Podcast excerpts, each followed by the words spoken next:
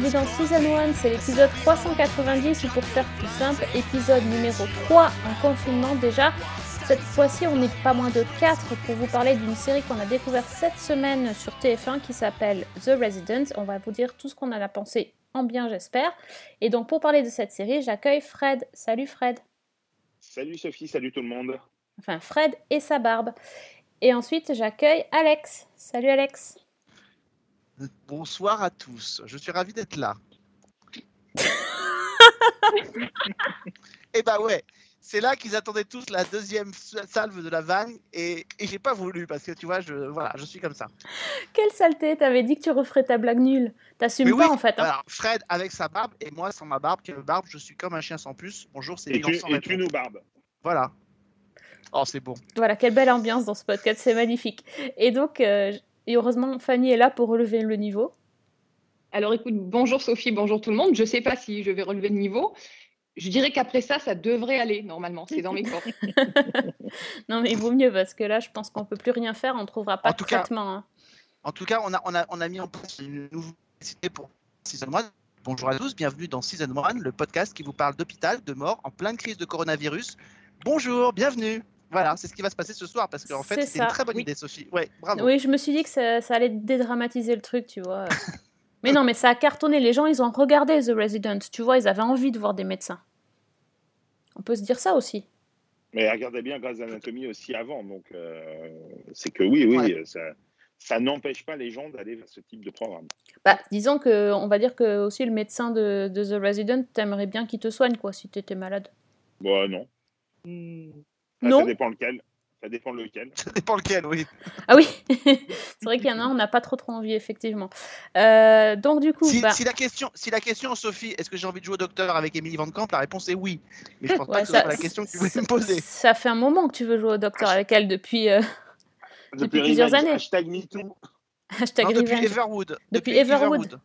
Ah Ouais. bah, hashtag MeToo euh, double. Euh, elle était pas majeure hein, dans Everwood, non? Oh, si, je Bah, crois. oui. Si. Peut-être. Ah. Ah, on sait pas. Ah bon, bah On saura pas. On saura pas, ok. Donc, euh, Fred, est-ce que tu peux nous dire euh, ce que ce qu'est la série The Resident? Oula, c'est mais c'est un petit peu. euh, c'est pas évident à pitcher, c'est une série chorale, donc euh, c'est une série médicale qui se passe donc au Chasten euh, Memorial, qui se situe à Atlanta. Euh, donc on suit euh, tout un tas de médecins euh, et, infirmières de cet hôpital, dont le docteur Conrad Hawkins, qui est un peu le, donc qui est le fameux résident du titre, euh, donc quatrième année, je crois, de médecine, si je ne dis pas de, de bêtises. Et donc, l'hôpital est supervisé par le docteur, alors, j'ai un doute sur son nom, Bell, Belle, oui. Bell, Randolph Bell. Randolph Bell. Euh, voilà. Et euh, il y a un jeune médecin donc, qui vient pour euh, faire sa première année euh, au Chasten Memorial. C'est le docteur Pravesh, qui est un, donc un jeune interne qui vient d'être euh, diplômé. Et puis, bah, autour de, donc, de tous les cas médicaux qu'ils vont rencontrer, il y a aussi du soap qui va se, se tisser des, des liens euh, euh, sentimentaux qui vont se faire jour euh, entre différents personnages. Voilà. Ok. Donc, déjà vu ou pas déjà vu cette série? Déjà vu euh, dans, dans quel sens Est-ce que c'est quelque chose qu'on a déjà vu dans le Oui. milieu des séries télé, ce type d'histoire? Bah oui. Euh, euh, Oui, bien évidemment, puisque les séries médicales, c'est quand même très, très, très, très difficile de se renouveler, même si certaines l'ont fait brillamment, comme euh, House, comme euh, euh, The Good Doctor récemment. Euh, on a toujours un peu l'impression depuis Urgence, euh, notamment pour, euh, en tout cas pour les séries les plus récentes, parce que les séries médicales, il y en avait déjà dans les années 50, euh, on a toujours un peu l'impression de voir le même type d'opération, le même type d'histoire. Après, ce qui fait la singularité de cette série, c'est, à mon sens, le fait qu'il y a des, comment dire, des, acteurs qui sont extrêmement charismatiques, des histoires qui sont plutôt, plutôt bien écrites, assez prenantes, assez addictives, et que la série s'est brillamment jouée entre le soap euh, sans euh, appuyer trop sur, euh, sur ces, ces cordes-là, et, et tout ce qui est cas médicaux un petit peu technique de pointe, tout en dénonçant un système de santé qui, aux États-Unis, est très, voilà, très difficile et très pécunier. Et enfin voilà, moi j'avoue que j'ai vraiment plongé dès le Mm. premier épisode dans cette série. Je suis euh, très très accro. que Je trouve ça super efficace. qu'il y a des super comédiens et surtout ça m'a fait penser à une excellente série, un peu méconnue en France parce qu'elle avait bénéficié d'une d'une diffusion assez erratique dans les années 90. Ça s'appelle Chicago Hope. C'est une série qui avait été lancée le même jour qu'Urgence. Forcément, Urgence lui a fait euh, aux États-Unis beaucoup d'ombre. En France, elle a été pas super bien diffusée. Euh, ça s'est appelé chez nous La vie à tout prix, notamment. Euh, je me demande si ça n'a pas eu un autre titre aussi, d'ailleurs. Euh, voilà, c'est une série qui parlait déjà de technologie de pointe, de médecine de pointe, de, euh, qui avait déjà aussi des petits ressorts de soap qui étaient très singulières. C'est une série qui était chouronnée par David Kelly, qui euh, qu'on connaît notamment pour Big Little Lies, euh, Ali McBeal ou d'autres. Et The Resident me fait beaucoup penser à Chicago Hope par bien des aspects. Et moi, je suis très, très client. Ok, bon, Alex Euh, oui, moi j'avais découvert le premier épisode il y a un an. Web à Paris. Euh, ils avaient présenté la nouvelle série euh, qui était une des acquisitions, je crois à l'époque déjà de Warner qui l'avait diffusée.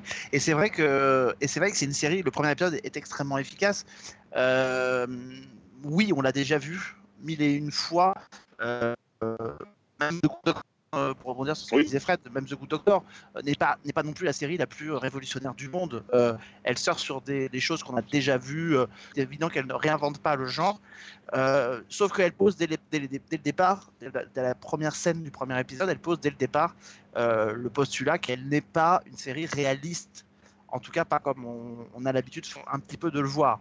Euh, on est plus, je dirais plus que du soap, peut-être même plus du thriller, euh, avec une grosse dose de thriller, c'est-à-dire avec ce, ce personnage joué par, euh, par Bruce Greenwood, qui est donc Randolph Bell, qui est un, un type qui commet une erreur médicale dès le départ et qui force tout le monde à, à, à se taire pour le protéger. Et ça y va à coup de chantage, à coup de pression, à coup de tout au long de, la série. Et, dès lors, euh, il y, a aussi une séquence dans le deuxième épisode où, euh, pour faciliter une, euh, la greffe cardiaque d'un patient, Conrad Hawkins fait plus que franchir la ligne rouge et a des méthodes qui sont quand même très très très particulières.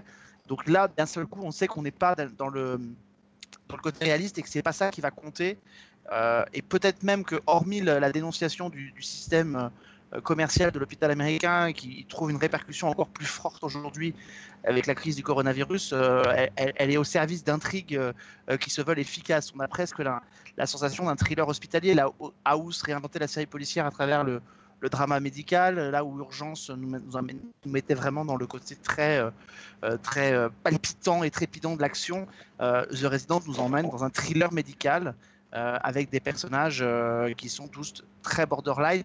Je trouve que parfois les personnages sont un peu quand même euh, à la limite du manichéisme, c'est-à-dire qu'on a l'impression que la- la- l'ancienne génération de médecins ne sont que cupides et avidités et, et ne pensent que à leurs intérêts et que les jeunes, même s'ils utilisent de moyens un peu, un peu anticonformistes et parfois un peu critiquables, sont évidemment les idéaux et, et, les, et les rêveurs et ceux qui veulent faire avancer le monde. Donc euh, cette séparation un peu binaire parfois peut être un peu fatigante, mais, mais objectivement, euh, c'est quand même un casting 5 étoiles et, et des histoires qui sont effectivement, comme l'a dit Fred, assez prenantes. La première qui en a parlé, Fanny euh, dans le podcast, il me semble. hein. Ça fait Oui, depuis ben le début que tu suis. Ouais, moi j'avais découvert la série euh, bah, quand elle a été lancée aux États-Unis, donc en 2018, et j'ai tout de suite accroché. Donc j'ai suivi euh, ben, depuis les trois saisons qui ont été diffusées. Euh, ben, je vais pas ajouter, elle ajoute peut-être pas grand-chose à ce qu'on a pu voir dans les séries médicales. Moi, je vais pas ajouter grand-chose à ce qui a été dit auparavant. C'est-à-dire que si j'ai accroché, c'est à peu près pour les mêmes raisons. C'est-à-dire euh, déjà un environnement qui est familier, mais qui infléchit un petit peu ce qu'on a pu voir. Des personnages, des acteurs hyper charismatiques. Euh, le côté que, que soulignait Fred Alex avec euh, à la fois le côté soap et euh, cette espèce de, je trouve qu'Alex a très bien parlé de, thriller médical. Les personnages, il y a un côté parfois assez stéréotypé, assez manichéen, qui a tendance à se, comment dire, à s'affaiblir un petit peu dans les saisons suivantes. Donc ça, c'est plutôt un bon point. Euh, et puis, ben, le- la critique du système de santé, effectivement, qui est aussi très intéressante et qui, moi, me, me fait mettre un petit peu cette série en parallèle avec New Amsterdam dont on parlait, Mhm. puisque New Amsterdam, c'est le service public, en fait, c'est un hôpital public, et c'est intéressant justement de confronter les deux visions. Même si, euh, bon, évidemment, on, on parlait, euh, Alex soulignait le manque de réalisme de certains trucs, oui, ça reste une série. quoi. Oui, et puis comme dans New Amsterdam, il y a aussi cette figure du médecin, du jeune médecin euh, qui est prêt à prendre tous les risques et qui est un peu le super-héros du... de l'hôpital. hein. Bah, qu'il y a beaucoup de même- similarités. Ce qui est quand même intéressant, c'est que fondamentalement, alors là, c'est là où, la série renverse un peu les codes, c'est que euh, aussi, euh, euh, ne serait pas le héros euh, d'un point de vue, enfin, dans les archétypes physiques des, des personnages de série, dans les séries médicales, on a rarement, entre guillemets, quand on doit avoir un, un héros un peu euh, qui sauve tout le monde, alors soit on a l'archétype euh, The Good Doctor, euh, qui est très jeune, est un petit génie de la, de la médecine, ou alors on a des personnages qui sont, quand ils sont à ce point positionnés en héros, en médecin héros, ils sont en général plus âgés. Euh, en tout cas, ils paraissent plus âgés. Et, et Conrad Hopkins, dans n'importe quelle autre série, serait peut-être euh, le, le jeune qui débarque dans, dans le l'est, euh, euh. Pravesh. Donc, euh, Mm.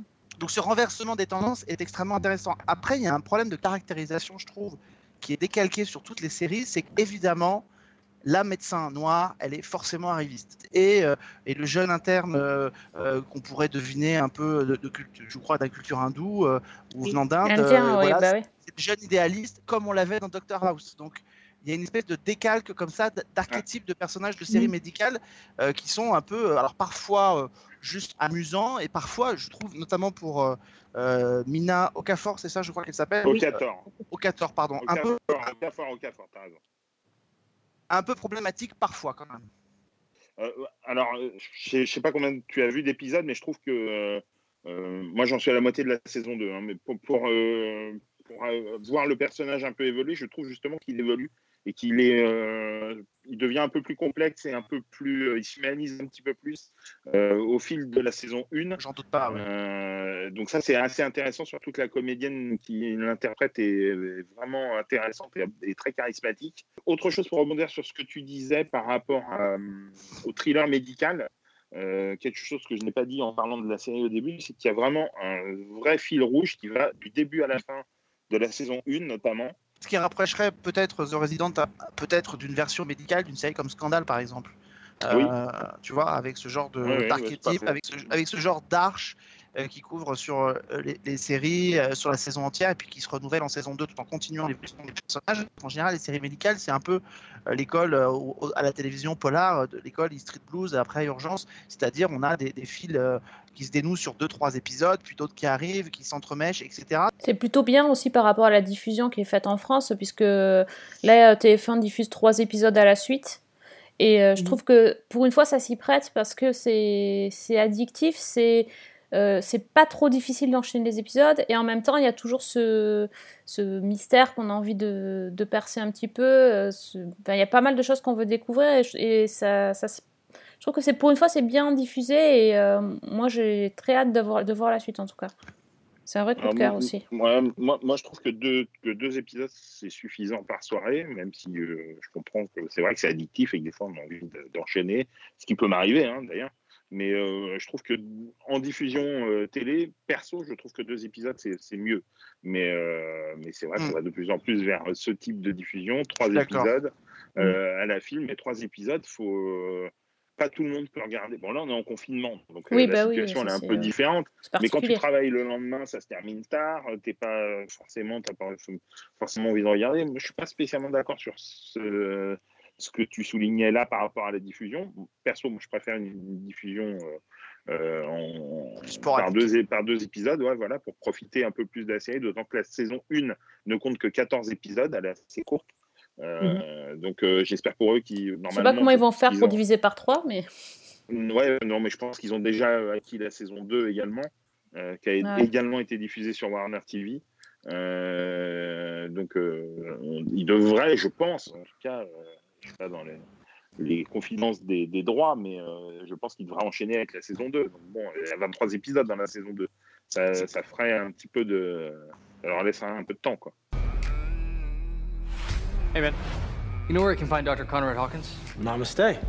You found him. Take off that tie. You're not at Harvard anymore. Let's go. I was a first year intern just like you. Top of your class, followed all the rules, and you think that puts you at an advantage? It doesn't. Just means you have more to unlearn than the guys who weren't paying attention. C'est quand même le petit miracle, hein, parce que euh, des rares miracles de ce confinement, c'est que je pense que sinon, euh, je ne sais pas si le, flic de TF1 aurait découvert The Resident, en tout cas aussi bien exposé, parce que c'est Ouais. presque dû à l'absence de, de- d'épisodes doublés de Grey's Anatomy qui fait que C'est The sûr. Resident est rappelé. Ouais. en- en- Mm. Alors, je- il devait arriver sur TF1, mais, mais Il aurait euh, peut-être mis en deuxième partie, ouais. Je on pense l'aurait que- peut-être ouais, en, ouais. en deuxième partie, en deuxième partie de soirée. C'est très bien que les personnages d'ailleurs évoluent au fil de la saison parce que c'est vrai que euh, moi, dès que je suis rentré dans la série, euh, euh, alors je, je- je parle parce que je suis un peu euh, euh, partie prenante, mais, mais je trouve que euh, Bruce Greenwood, il avait tendance un peu à, à- à imposer un peu tout euh, le tempo à tout le monde, quoi. C'est-à-dire que ça fait tellement du bien de, de le voir. Moi, je l'avais pas vu depuis très longtemps dans une série, dans un rôle important. Et ça fait tellement du bien de le voir dans, ce, dans, dans un programme comme Mhm. ça. Il le fait, il le fait terriblement bien. Euh, mais c'est vrai que voilà, il faut se familiariser avec Conrad Hawkins. Je trouve que Greenwood, il, il, Il est embarque un peu tout, quoi. Ouais. Il est génial ce type. Il est, il est- Ouais. Et, et là, vraiment, le personnage est le plus intéressant, même en saison 2. Je trouve Oui. que c'est le personnage le plus intéressant de la série. C'est celui qui prend le plus de dimensions. Jamais trop qui aller du, du côté obscur ou s'il va être rattrapé par la lumière à un moment ou à un autre. C'est vraiment un acteur exceptionnel. On l'a pas vu beaucoup dans une série, c'est vrai, depuis un moment, parce qu'il a fait pas mal de cinéma. Euh, mais c'est c'est un grand, grand comédien. Quoi. Et bien sûr, il était dans notre sang. Oui, dans mais quoi, dans quoi j'ai pas entendu dans le côte ouest, Ah, forcément. Je- tu sais, j'ai un filtre qui se met à un moment donné. pas entendu. Non, mais ce que tu disais, Fred, sur le personnage est, est entièrement vrai. Je trouve qu'au fil des saisons, c'est c'est sans doute celui qui est le plus déstabilisant et, et le, plus, le plus inattendu.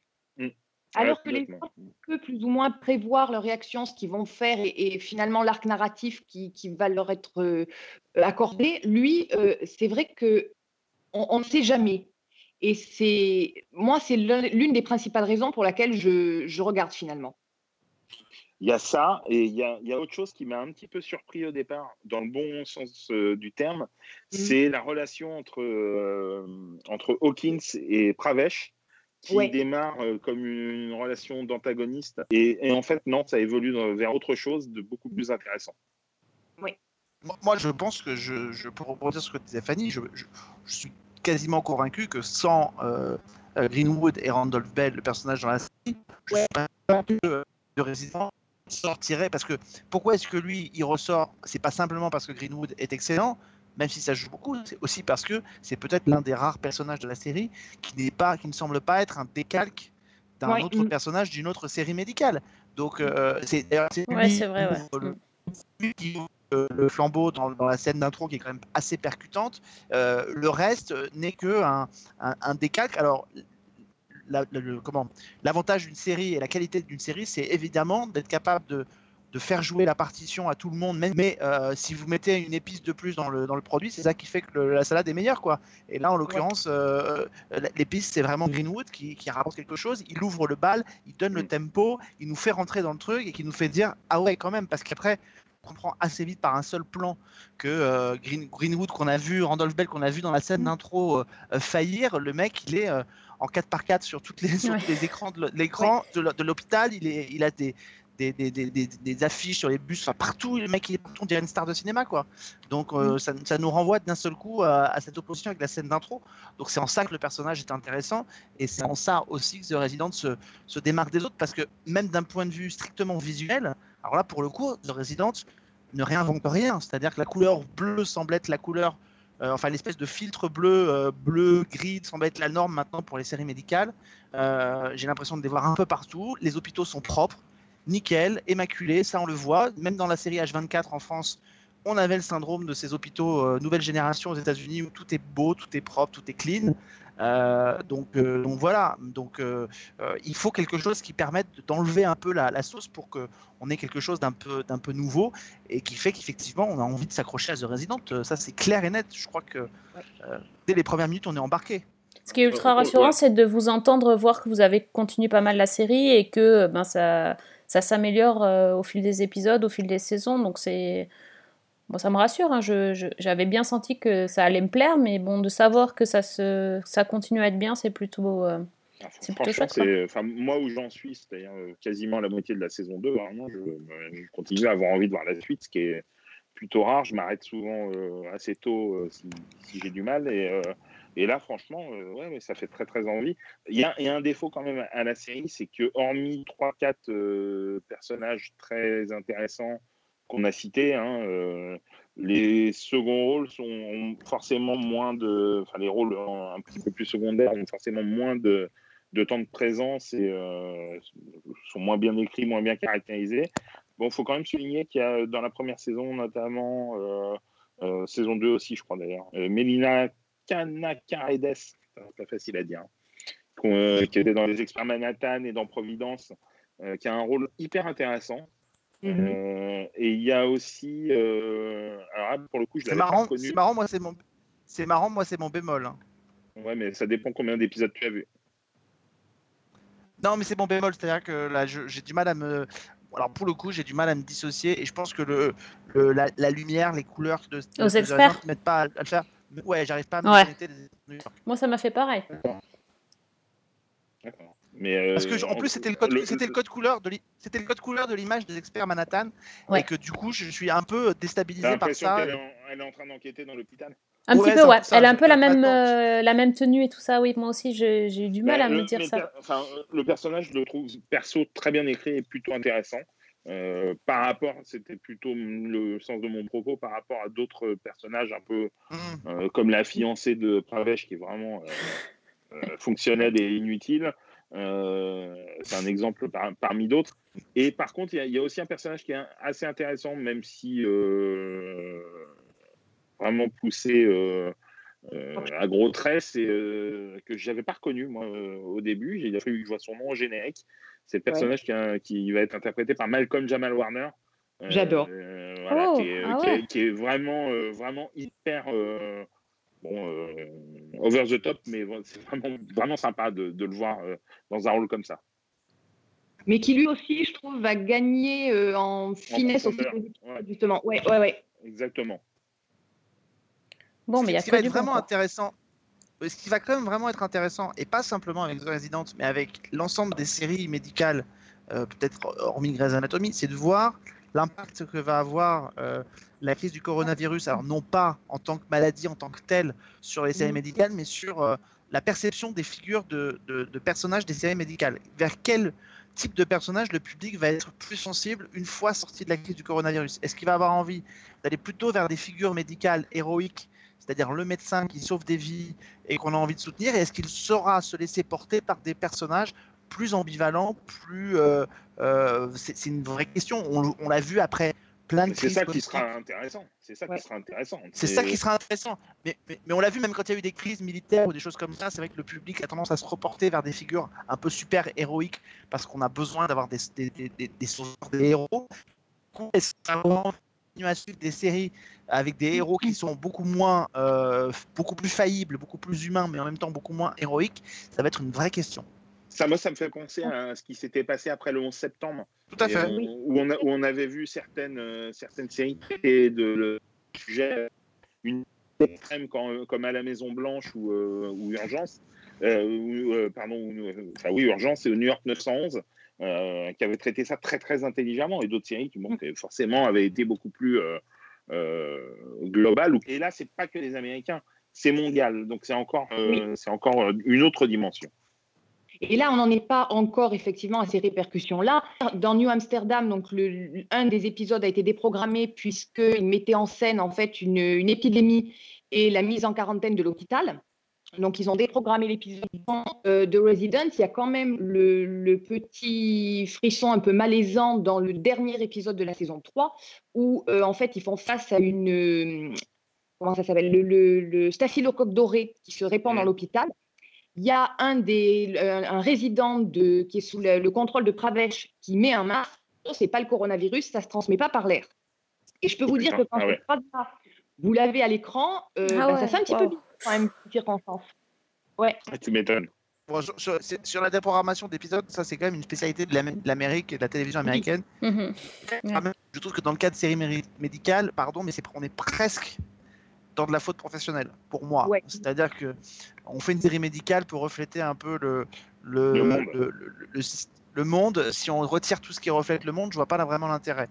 Mais par contre, ce qui va être intéressant dans The Resident, c'est de voir. Euh, on l'a vu parce que tout à l'heure Fred le mentionnait dans le, dans le, dans le pitch sur euh, l'aspect très commercial de la médecine aux États-Unis. Euh, ça nous a frappé de plein fouet évidemment aux États-Unis notamment lors de la crise du coronavirus. Et ce sont ces gens qui se retrouvent avec des factures de 70 000 dollars pour avoir été hospitalisés et d'avoir dû faire des tests pour le coronavirus. Donc on va voir est-ce que la, la, la, la télévision donc de 2021, de 2020-2021 va l'intégrer ça encore un peu plus dans The Resident. Ce sera extrêmement intéressant. Euh, est-ce que The Resident euh, allez, soyons un peu, essayons d'être un peu positifs aussi. Est-ce que The Resident va se servir de ce qui s'est passé, de la gestion quand même pas loin d'être calamiteuse du président Trump Mhm. euh, sur la crise du coronavirus pour devenir le The Good Fight de la série médicale? Ouais. Euh, Ça pourrait être intéressant. Ouais, c'est ce qu'on souhaite, je pense. Ça sera d'autant plus intéressant que déjà dans la saison 2, euh, là c'était plutôt un hasard, mais ils ont traité euh, d'un problème d'implants médicaux euh, défectueux qui était en plein euh, dans l'actualité au moment de la diffusion. Mm, mm. Mm. Ouais, Ça, c'est très intéressant. C'est quand même Ouais. vraiment Ouais. des séries que celle-ci et New Amsterdam qui sont euh, et, et qui fonctionnent euh, excellemment bien parce que c'est très bien écrit. quoi. Bon, donc c'est un grand oui euh, pour The Resident, pour tout le monde. Yeah. Eh ben, c'est- c'est- ça change, c'est bien, on est tous d'accord, c'est incroyable. Cool. Bon, on va voir si dans le bloc-notes on est d'accord aussi. All we want to do is help our patients. But what they don't teach us in medical school is there are so many ways to do harm. I called you up here to discuss the incident from this morning. Just a tragic situation. Donc, je vous propose de passer euh, au bloc-notes. On va vous dire un petit peu ce qu'on a vu dernièrement. Certains ont vu plus de choses que d'autres, donc on va commencer peut-être par Alex. J'ai profité, je me suis dit les séries médicales c'est bien, mais pas simplement. Donc je vais profiter du fait qu'on soit tous confinés pour faire une série d'horreur. Voilà. Et je me suis dit je vais frapper très fort, je vais regarder une série d'horreur qui parle d'apocalypse. Et donc j'ai rattrapé euh, American Horror Story Apocalypse euh, que je n'avais pas vu parce que Ah oui. franchement en général ça me déçoit assez vite donc j'arrête au bout de deux épisodes, hein, ce que je fais à peu près toutes les saisons. Là je me suis dit je vais profiter que j'ai un peu de temps pour le faire et je vais le faire. Et effectivement je l'ai regardé et euh, bah, en fait, euh, c'est une fois qu'on a passé justement la partie apocalypse dans le futur qui est un peu désagréable euh, parce que c'est pas très très bien foutu, euh, tout le retour en arrière est pas inintéressant. Alors ce qu'il faut expliquer, c'est que donc euh, American Horror Story Apocalypse c'est la huitième saison, qu'on y suit en fait dès le départ, on est à Los Angeles, on suit une galerie de personnages qui vivent et évoluent dans le Los Angeles d'aujourd'hui et qui d'un seul coup doivent fuir en- à toute vitesse parce qu'on annonce que des bombes nucléaires se dirigent vers le pays et que le, pays va être rasé. Euh, des élus ont été choisis pour aller dans des avant-postes, dans des abris anti-atomiques pour y vivre pendant des années et des années. Et donc, assez vite d'ailleurs, on bascule dans l'apocalypse. On y arrive, euh, on arrive dans ces avant-postes qui sont une espèce de nouvelle, euh, nouvelle société très, euh, euh, très archaïque, très, euh, enfin, à côté, je pense que The Handmaid's Tale, c'est c'est même presque une partie de plaisir tellement c'est, on est dans quelque chose de très très dur. Sauf qu'on apprend assez vite que ces avant-postes tombent les uns à la suite des autres. On ne sait pas pourquoi, on ne sait pas à cause de quoi, mais qu'il y a donc une menace et arrive bientôt dans l'avant-poste celui qui est censé représenter la coopérative, c'est-à-dire celle société qui a géré euh, euh, l'après, euh, alors je dirais pas l'après-confinement, mais presque, suite à la- à l'apocalypse. Et donc un, un jeune homme arrive, qui est Michael Langdon, qui est l'archétype un peu du, grand blond, plutôt beau gosse et tout, mais ce qui est, qui est une figure un peu inquiétante. Et effectivement, assez rapidement, il se passe des choses dans, dans cet avant-poste. Ça, c'est la première partie de la saison, parce qu'après, alors je vais, je, vais, je vais spoiler un peu, je suis désolé, mais je suis obligé de vous en parler un petit peu, et puis je suis quasiment sûr que Sophie ne se précipitera Ah pas non, là-dessus, ni Fred jamais. Et, Oh et peut-être que Fanny l'a déjà vu. Oui. Euh, donc je fais un gros spoil pour celles et ceux qui, euh, euh, qui ne l'auraient pas vu. Arrêtez là si vous ne l'avez pas encore vu. Dans la... Rapidement, je crois au troisième ou quatrième épisode, débarquent dans les avant-postes trois figures que l'on connaît bien, euh, qui sont euh, trois euh, des sorcières saison 3 de American Horror Story, donc Coven, euh, qui débarquent. Et cette saison-là était la saison qui faisait le lien entre plusieurs saisons d'American Horror Story. Euh, de mémoire, je crois qu'il y en a au moins quatre qui sont mentionnés dans la série, dans la saison. Euh, et on découvre effectivement que alors l'apocalypse va être, doit être contré par les sorcières du Coven de la saison 3 euh, et que Michael Langdon, ce qui s'avère non pas être un sorcier, mais plutôt l'antéchrist, euh, eh bien en fait était le petit bébé qu'on voyait à la toute fin de la saison 1 de American Horror Story, euh, donc la maison hantée, Murder House, euh, et qui donc euh, comprend qu'effectivement que l'antéchrist est né dans cette maison maudite, et qui ensuite on va donc suivre dans la deuxième partie de la saison tout son parcours qui va mener jusqu'à jusqu'à l'apocalypse. Et cette partie-là est beaucoup plus intéressante que la partie d'avant dans le dans le dans le monde d'après et dans l'avant-poste. Euh, toute cette partie où on va découvrir un peu le, côté euh, perturbé, c'est le manque au pire de Michael qui essaye d'osciller entre la lumière et les ténèbres, euh, les sœurs du Coven qui essayent aussi de- d'empêcher cet apocalypse et comment justement on va arriver progressivement jusqu'à cette euh, gestion de l'apocalypse dans le dernier épisode qui doit déboucher sur euh, une fin et comme à chaque fois avec American Horror Story qui se termine sur un, un twist euh, à la fin qui euh, ne termine pas totalement l'histoire. Voilà. Et il est fait mention aussi dans cette saison à la saison 5 qui est la saison hôtel avec Lady Gaga notamment euh, qui nous renvoyait dans un hôtel hanté, l'hôtel Cortez je crois, à Los Angeles, qui est aussi mentionné dans cette saison. Voilà, donc c'est en tout cas la saison qui me tentait à montrer que les saisons d'American Horror Story étaient liées entre elles euh, par quelque chose. Et, et du coup, voilà, autant la première partie est assez moche dans le traitement visuel euh, de Mhm. l'univers post-apocalyptique, autant la suite est pas inintéressante dès lors qu'on remonte dans le passé et qu'on arrive dans cette société un peu, euh, un peu euh, particulière, bémol quand même. Je dévoilerai rien là-dessus parce que voilà, mais le personnage de Cathy Bates, franchement, quand on découvre ses origines, c'est quand même limite risible. Hormis ça, voilà, c'est pas désagréable à suivre et j'avoue que je, je, je déteste pas cette saison. Bon, non, ça me donne toujours pas envie de reprendre. Mais je l'ai vu en plus tout le début là, avec, Mhm. euh, avec les trois sœurs là.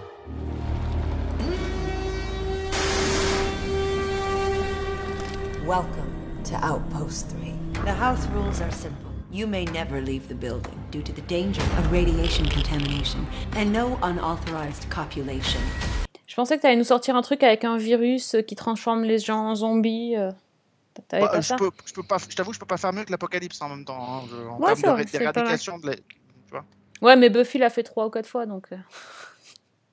Oui, Je- certes. Mais voilà. Bon. Mais là, c'est radical. Là, c'est radical. Et... Mais après, voilà, je préfère le traitement moins jusqu'au boutiste. Mais je sais pas si Fanny l'a vu. Ce que... J'ai failli lâcher d'ailleurs euh, dans les premiers épisodes parce que, comme tu dis, euh, le traitement esthétique euh, était moche.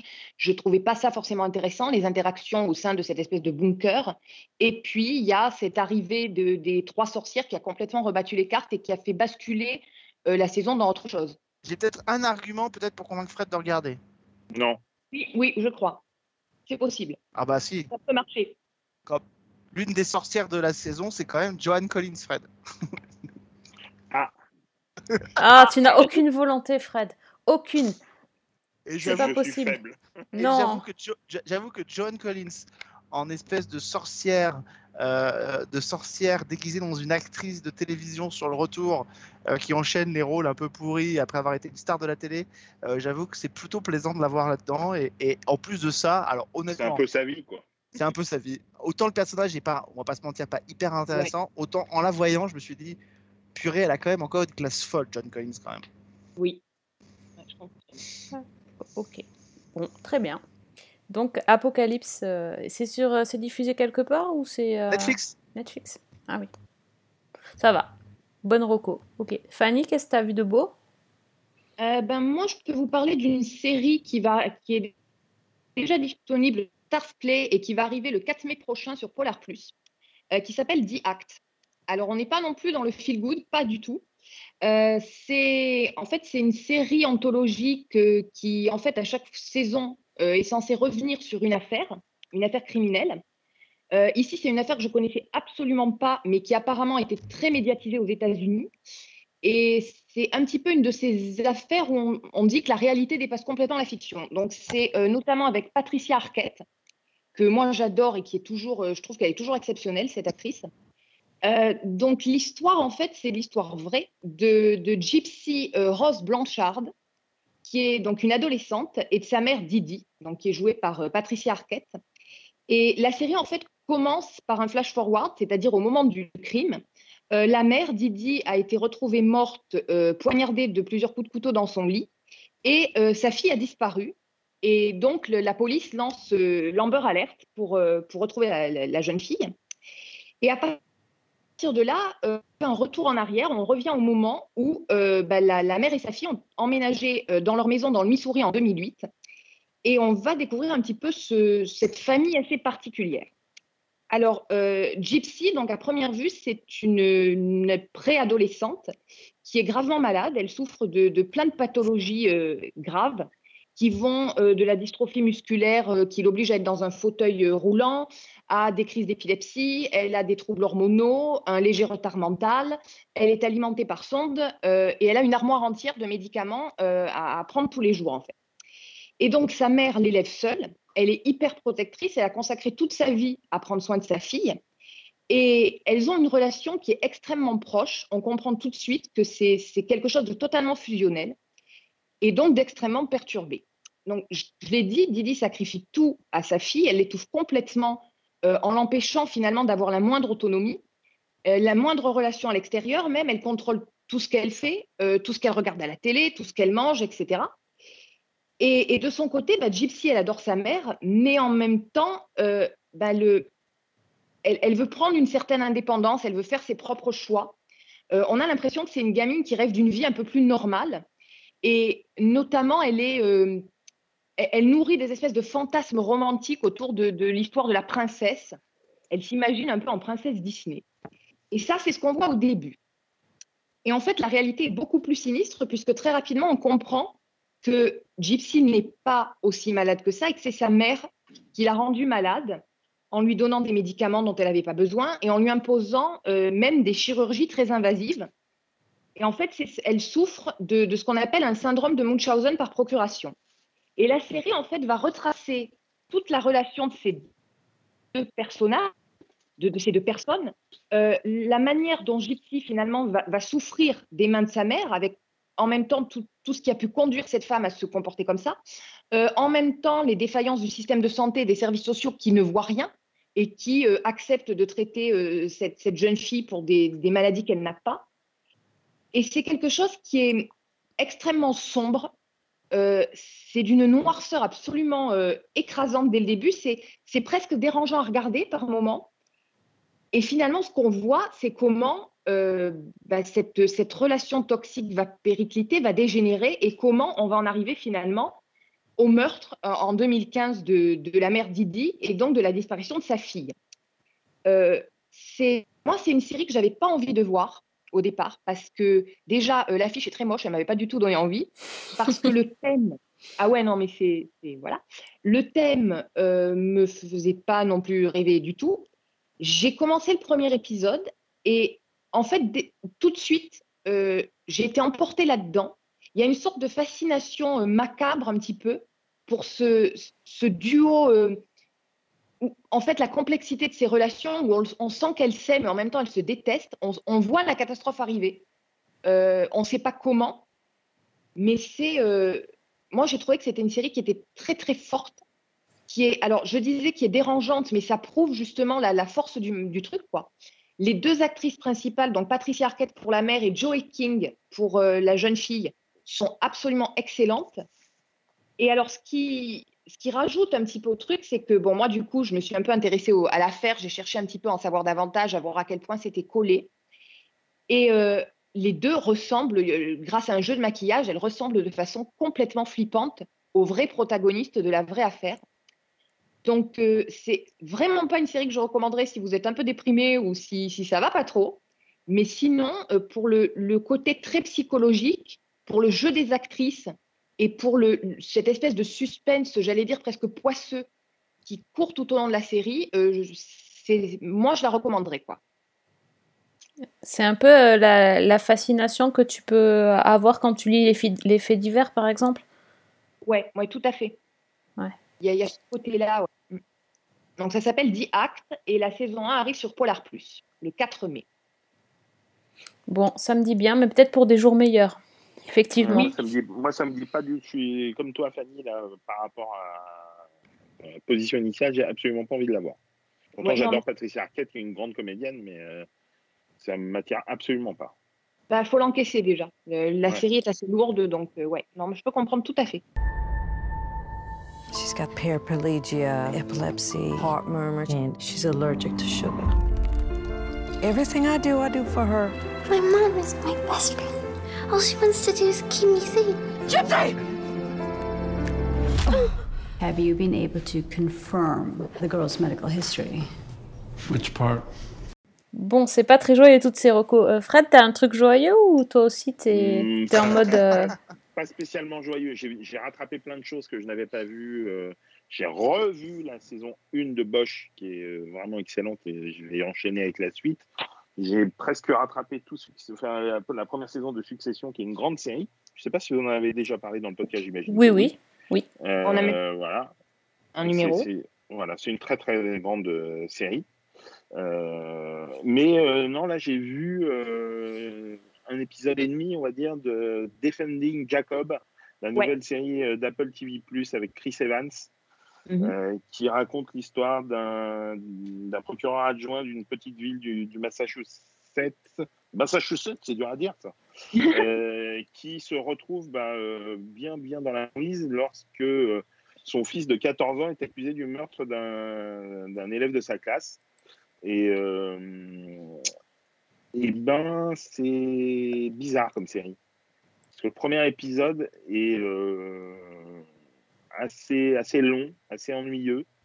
Euh, c'est très lent, ça, ça ressemble à du nordique noir.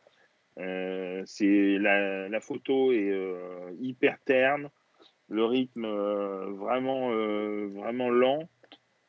C'était, je me suis pas éclaté quoi. Chris Evans c'est bien, il est, fait le, le job consciencieusement. Il y a Michel Dequerry euh, qui joue sa femme, mais franchement j'ai eu beaucoup de mal jusqu'à la fin de l'épisode où euh, bizarrement la- les dix dernières minutes ça monte un petit peu et bah, ça donne hyper envie de voir la suite. Donc Ouais. j'ai enchaîné avec l'épisode 2 euh, que j'ai pas encore terminé mais euh, dont les 25 premières minutes bah, c'est nettement meilleur niveau rythme que le premier épisode. Euh, Ah, ça monte clairement en puissance, ça devient de plus en plus prenant et de plus en plus addictif. Donc euh, j'étais prêt à arrêter et du coup, bah, pour l'instant, je vais, je vais continuer un petit peu. Ah, je suis d'accord. J'ai eu un au début de l'épisode où je euh, voilà, j'avais pas forcément, j'étais pas forcément embarquée. Et puis, bah, en fait, j'ai envie de te dire que quand on se retrouve les deux pieds dans la mouise, euh, voilà quoi, c'est- ça Ouais, démarre ça. bien. Ouais. Ok. Exactement. Donc euh, bon, là, pour l'instant, il y a trois épisodes de disponibles. Euh, Ouais. J'ai pas donc euh, voilà. Pour l'instant, je ne sais pas ce que donne le 3 si c'est. C'est si un par a semaine possibilité. Après, oui, Là, c'est un par- Ouais, ils ont mis trois épisodes, je crois, disponibles d'un coup, et après, c'est un par semaine, normalement. Ouais. Il y a huit épisodes euh, pour, pour la saison. C'est produit par euh, Chris Evans, euh, enfin, coproduit. En tout cas, il y a son nom au générique. Après, est-ce qu'il a vraiment fait quelque chose? C'est un autre sujet. Euh, c'est réalisé par le réalisateur euh, norvégien, alors bien sûr, là, j'ai plus son nom, mais qui a réalisé le film Prisoners avec euh, euh, Chris Pratt et euh, Jennifer Lawrence. Euh, Morten Tildum, si je dis pas de bêtises. Et voilà. Donc il y a quand même des beaux noms au générique. Euh, bon après euh, la photo, euh, moi j'ai eu un peu de mal quand même. C'est vraiment, euh, c'est pas très très joli. We have some bad news on the case. The print we lifted from the victim is from your son. There's got to be an explanation. They go to the same school, Jacob's in his class. Yes, we know that. Ouais, c'est quand même très dark euh, tout ça. Ouais, ah oui, oui, c'est hyper dark. Hein. Euh, je sais pas si vous, Sophie, t'as peut-être vu une comédie, mais euh, Ouais, ouais, du coup. Sauve-nous. Ouais. Alors écoutez, oui, moi j'ai vu une comédie, mais en même temps, c'est pas si, si funky que ça, je te dirais. Mais bon, c'est quand même par rapport à vous, je veux dire, c'est très, très joyeux. Euh, j'ai- J'ai regardé Breeders. Euh, Breeders, c'est euh, une série anglaise euh, qui, euh, qui vient de la chaîne Sky One et qui est diffusée aux États-Unis sur FX et en France sur Canal+. Et, et donc, à la base, j'ai regardé la série parce que elle est, c'est une série avec Martin Freeman qui, qui joue le rôle de Paul, qui est un père de famille qui en chie grave. On va dire ça comme ça, euh, qui galère comme pas possible. voilà, c'est c'est mon super, euh, qui est marié euh, avec donc Ali, un, un jeune couple avec deux enfants, et en gros, bah, c'est l'histoire de parents au bord de la crise de nerfs. Et, et- c'est vrai que c'est c'est chaud bouillant quand même. Pourtant, ils sont pas confinés, mais euh, déjà, ils, ils ont du mal. Et, euh, et donc, c'est une comédie parce que c'est censé être fun, parce que, bah, en gros, ils font. euh, on va dire que ce sont des parents euh, plutôt euh, libéraux qui, qui essayent de faire euh, laisser leurs enfants faire des trucs. Bon, et du coup, ils font des grosses conneries et qui dégénèrent tout le temps. Donc, c'est censé être très très fun parce que ben ils sont en galère et les gamins ils font un peu ce qu'ils veulent. Et au final, c'est pas si fun que ça parce qu'en fait, on se rend compte que chaque fois qu'ils essayent de, régler une situation, ils s'enfoncent encore un peu plus jusqu'à se, re- se retrouver dans, dans des situations euh, où ils sont vraiment euh, mal. Par exemple, euh, ils, vont, ils ont des gamins qui se cassent euh, souvent la figure, qui ont des petits accidents, qui se cassent la gueule quoi, chez eux. Et donc, ils amènent les gamins euh, aux urgences. Et, euh, et donc là, on assiste à toute une série de flashbacks où on voit qu'ils ont amené quand même leur gamin 50 000 fois aux urgences parce qu'à chaque fois il y a eu un truc qui s'est passé et le gamin s'est fait mal. Et au final, ils, vont se retrouver avec les services sociaux sur le dos parce que l'infirmière commence à soupçonner des violences familiales. Euh, voilà, alors que voilà, là c'était censé être drôle.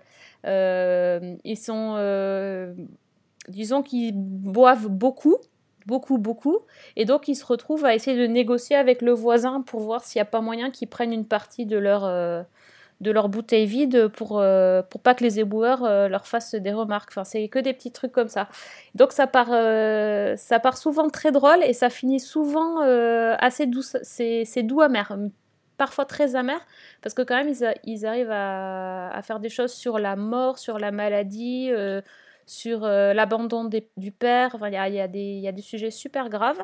Et il y a toujours cet humour euh, britannique très sarcastique, très, très noir et, euh, très pince sans rire qui fait que ça passe. Quoi. Ça... Voilà, je je vais pas vous dire que vous allez vous marrer parce que c'est, parfois on sourit sur les situations cocasses, mais c'est vrai qu'on n'éclate pas de rire. C'est pas une sitcom euh, comme Malcolm ou ce genre de choses, ça n'a rien à voir. Et en même temps, c'est hyper touchant parce que ben, Martin Freeman, il est, incroyable dans, ce rôle-là. Euh, bon, on le voit beaucoup gueuler, mais euh, il, est, très très touchant aussi. Euh, Il y a le, le couple qui forme avec, euh, sa femme qui est jouée par euh, Daisy Haggard, qui est une actrice qu'on a vue dans des comédies romantiques euh, plutôt euh, anglaises. Euh, c'est un super couple, ils sont très très touchants. Euh, ils sont aussi euh, entourés avec, il y a des super second rôles. Alors, je connais pas exactement les, les noms des ceux qui jouent les parents, mais il y a un acteur qu'on a qui est dans Better Call Saul. Bon, il y a d'autres acteurs qui, qui- on connaît leur tête quoi. Vraiment ils sont ils sont chouettes. Ça m'a fait penser en fait à une série que j'aime beaucoup qui est Better Things Oui. de Pamela Adlon qui est un Mhm. petit peu dans, dans voilà ce, ce genre de comédie où euh, bah, c'est pas toujours très drôle la vie donc euh, mais ils arrivent quand même à trouver des, des choses pour, pour rire de ça. Donc euh, moi c'est un petit euh, petit coup de cœur puis Martin Freeman euh, rien à dire sur sa prestation, il est euh, plus qu'impressionnant je trouve. Everyone shouts at that kids. It's different, Dad. Believe me. Oh, mother! Be reasonable, you prick! I am medically deranged when they wind me up. Nicely finessed, Ambassador. Oh. Fanny, t'as c'est une vu aussi? Ouais. C'est une série que j'ai, pour l'instant, j'adore tout ce que j'ai vu. Euh, et c'est une série qui, en plus, me surprend énormément parce que qu'elle arrive à faire, comme tu disais, en mêlant des sujets extrêmement graves avec des scènes assez drôles. Je pense à, alors je vais pas dévoiler, mais le cinquième épisode où il se passe quand même quelque chose d'extrêmement dramatique Ah oui. et où en même temps, tu as des scènes qui sont, euh, qui sont géniales à côté, quoi, qui sont très très drôles à côté, même si le fond est, euh, est terrible, quoi. Oui, c'est ça, c'est un mélange. euh, Complètement. Ouais, c'est c'est vrai. Donc- c'est sur Canal Plus, il n'y a que 7 épisodes. Non, 10, je crois. J'ai dit une bêtise. Il y, en a, il y en aura 10, mais il n'y en a que 7, di- 7 dispo pour l'instant. Voilà. Donc Breeders. Je vous conseille vivement. Euh, Est-ce que quelqu'un d'autre veut rajouter euh, une roco? Il y a non. Non. Si tu veux, je peux dire rapidement un petit mot sur euh, une saison dont on a beaucoup parlé récemment. Tu parlais de Michael McKean dans Breeders. Je peux dire un Ah, mot sur merci, Better voilà. Call Saul? Oui, Better Call Saul, voilà. Voilà, alors je vais juste un petit mot pour dire, bon, j'ai dit, répété combien j'aimais cette série, et bah, je crois que cette saison euh, a enfoncé le clou de manière magistrale. Donc pour rappeler, c'est euh, le préquel consacré à Jimmy McGill, alias euh, bah, Saul Goodman, l'avocat de Breaking Bad, qui est joué par euh, un Bob Odenkirk qui est mais absolument fantastique dans cette série. Et donc, à la fin de la saison précédente, il faisait le choix de- d'exercer désormais sous le nom de Saul Goodman. Alors, on a vu depuis le début de la série le personnage qui plongeait de plus en plus, qui se rapprochait de plus en plus de Saul Goodman, qui était de plus en plus dans une espèce de, zone d'ombre morale et, qui perdait petit à petit finalement les repères éthiques et les barrières qu'il pouvait avoir, les, les garde-fous que représentait par exemple son frère Chuck, qui était joué donc par, euh, par Michael McKean, qu'on retrouve dans, dans Breeders. Et on va dire que bah, cette saison, finalement, le changement de nom va avoir un certain nombre de conséquences et de répercussions, euh, notamment sur la compagne de, Jimmy Saul, donc qui s'appelle Kim Wexler, qui va se retrouver un petit peu emportée dans une espèce de spirale et qui va révéler une facette euh, bah, assez inattendue de sa personnalité, je trouve, mais qui est finalement cohérente. Et puis, euh, bah, pour moi, c'est un des grands personnages de cette saison. Je trouve que elle est, c'est un des personnages qui est, comme j'en ai rarement vu écrit, euh, il y aurait beaucoup, beaucoup à dire sur cette femme. Elle est euh, hyper ambivalente. Je trouve que l'actrice, donc euh, Rhea Horn, qui la joue, lui donne un côté vraiment indéchiffrable et, imprévisible et hyper charismatique. On n'arrive pas vraiment à connaître ses motivations. On sent qu'elle flirte un peu avec le, côté obscur de, de Jimmy tout en restant dans le chemin de la justice. On voit petit à petit comment elle évolue. Enfin, c'est vraiment impressionnant. Et puis, ben, en parallèle, on continue à se rapprocher de, Breaking Bad avec euh, toute l'intrigue autour des cartels de la drogue, puisqu'on a notamment la rivalité entre Lalo Salamanca et, Fring qui monte en puissance. On a euh, Mike qui occupe de plus en plus le rôle de, on va dire, de bras droit. Euh, et puis, on a toujours des personnages liés, à Breaking Bad, comme ben, on voit arriver les jumeaux Salamanca. Je ne sais pas si ceux qui ont vu la série, je pense que vous vous rappelez les deux grands jumeaux muets hyper flippants. Euh, Il y a Hank Schrader qui fait une apparition, donc l'agent de la DEA euh, qui est le beau-frère d'un certain Walter White. Et donc voilà, donc on, arrive vraiment vers la tangente, euh, vers la tangente de Breaking Bad, sachant que la prochaine saison, donc la saison 6 sera la dernière, et que si elle est au niveau de celle-là, euh, bah, ça va envoyer du très très lourd. Euh, au niveau de, de- des images, de la manière dont c'est tourné, c'est, euh, moi je, suis complètement fascinée par cette série. Je trouve qu'il y a des, des renvois à tout moment, il y a des, des allusions, il y a des images hyper fortes dans des plans qui sont c'est- à voir, vraiment. Puis il y a des épisodes qui sont mais qui sont absolument géniaux. Là, je pense, euh, je crois que c'est l'antépénultième épisode qui se passe dans le désert et qui est euh, mais un mini western à lui tout seul et qui est, euh, qui est absolument fantastique. quoi. Qui est- rien que pour ça, c'est à voir. Donc voilà, Better Call Saul, je, je validais avant et je survalide encore. Cœur Bon, avec bah, les doigts, comme on dit. envie- Moi, ça me donne envie de reprendre depuis le début. quoi. Parce Ah, que T'avais déjà commencé, Fred, non? J'avais vu juste la saison 1 quasiment en entier, mais j'avais pas poursuivi. euh, par manque de temps, mais faut dire que Fanny est une bonne vendeuse. hein. Ouais, non, mais c'est ça. Elle est insupportable, Fanny, on sait. Non, mais en l'occurrence, en plus, c'est vrai que je vois beaucoup passer la question. euh, Il y a beaucoup de, de journaux en particulier qui se demandent si Better Call Saul est meilleur que Breaking Bad. Ouais, j'ai vu passer ça aussi. Ouais. Au débat, euh, c'est un truc qui me gêne un petit peu parce que bah déjà, je, je discutais avec Twitter sur euh, quelqu'un, un auditeur, euh, j'ai oublié son pseudo, je suis désolée, qui disait que bah, finalement, le problème, c'est que Better Call Saul devait tout à, Breaking Bad, puisque c'est le même univers, c'est beaucoup de personnages qu'on retrouve, et c'est vrai. Et je me demande finalement s'il faudrait pas les prendre comme un tout. quoi. Moi, j'ai beaucoup de. Je sais que je préfère Better Call Saul parce que j'ai une affinité particulière avec ce personnage de Saul Goodman, mais euh, j'ai beaucoup, j'aurais beaucoup de mal à dire en termes de qualité laquelle est, laquelle surpasse l'autre. Après, il pas peut-être voir euh, jusqu'à la fin, Peter Call Saul, pour comparer. Et je pense que ça serait intéressant de revoir les deux, d'ailleurs. Ouais, enfin, on va pas être confiné jusqu'en. C'est bon. Écoute, on ne sait pas, on va voir. On sort un mardi. Oui, Voilà, remarque, je remarque. euh, C'est pas faux. J'ai pas fini mon, mon rewatch de Gilmore Girls, mais quand même, pas. Ouais, Faut voir, faut voir ça. Bon, ben, je vois qu'on a encore euh, donné plein de recos pour, euh, pour tous ceux qui cherchaient des choses euh, à voir. Donc, merci d'être euh, venu parler de The Resident. Donc, on vous a conseillé quatre fois ce, ce soir. Donc, je pense que vous avez compris qu'il faut rattraper euh, The Resident. Euh, Qu'on ait une unanimité comme ça. Ouais, euh, c'est clair, c'est clair. Donc là, euh, et plus donc euh, American Horror Story Apocalypse, c'est la saison 8 8. Ouais, c'est ça. Euh, plus euh, euh, The Act, plus Defending Jacob et plus Breeders. Bon, si avec ça vous vous occupez pas pendant une ou deux semaines, euh, enfin les garçons, vous avez un dernier mot à ajouter, une dernière blague, vous avez été très sages. Mais comme d'habitude, j'ai envie La, de dire. la sagesse vient-elle avec l'âge? Je ne répondrai pas Non. à cette vive question. Non, non, Alex, c'est-.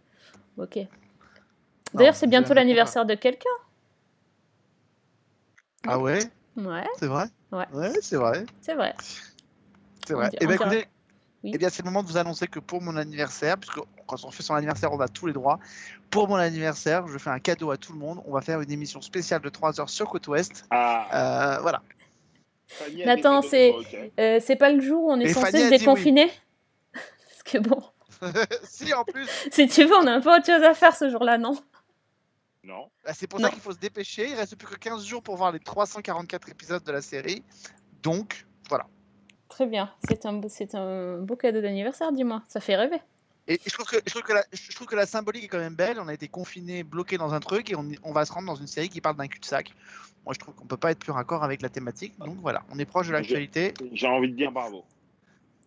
Voilà, merci Fred. Vous êtes bien d'accord quand Allez. il s'agit de parler de côte ouest, oui.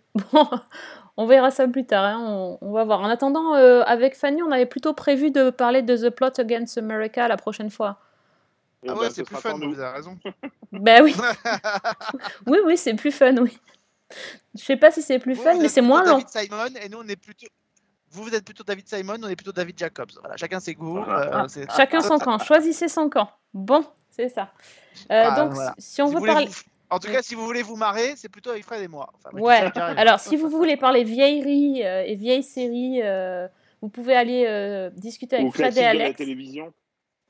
Ça se discute. Euh, donc on vous retrouve sur, euh, sur les réseaux sociaux? Donnez vos, donnez vos Twitter quand même, les garçons. Ben oui, oui. Côte Ouest alors fan, que- euh. Alors pour, pour ma part, c'est Cliffhanger Tweet, euh, T-W-I-T. Ah ben, c'est bon. Alexandre, hello Ton Twitter c'est Bah écoute, autre, outre le fait de- d'être trésorier du fan club de Côte Ouest avec Fred qui est président, euh,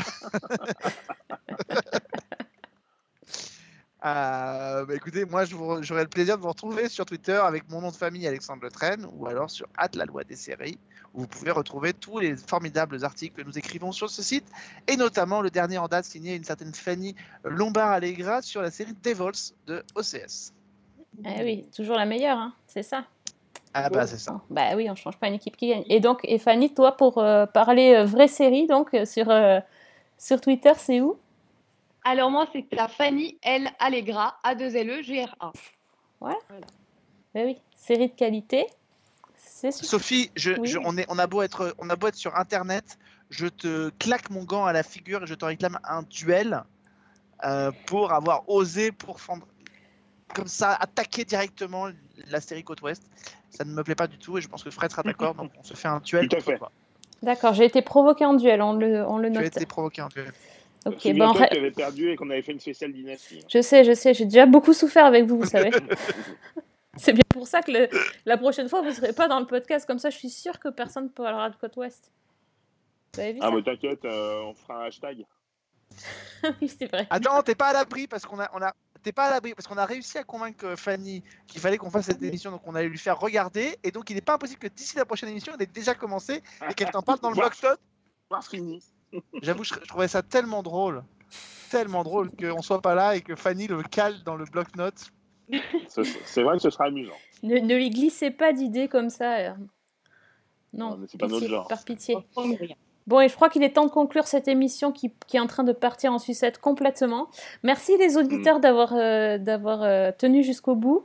On vous donne rendez-vous euh, très bientôt pour un nouvel épisode de Season 1. En attendant, n'hésitez pas donc sur les réseaux sociaux à venir nous parler et nous poser des questions, nous donner vos impressions sur vos dernières séries vues. On se retrouve donc très vite. Bon, bonne semaine. Et bonne série. Welcome to my world. Won't you come on in?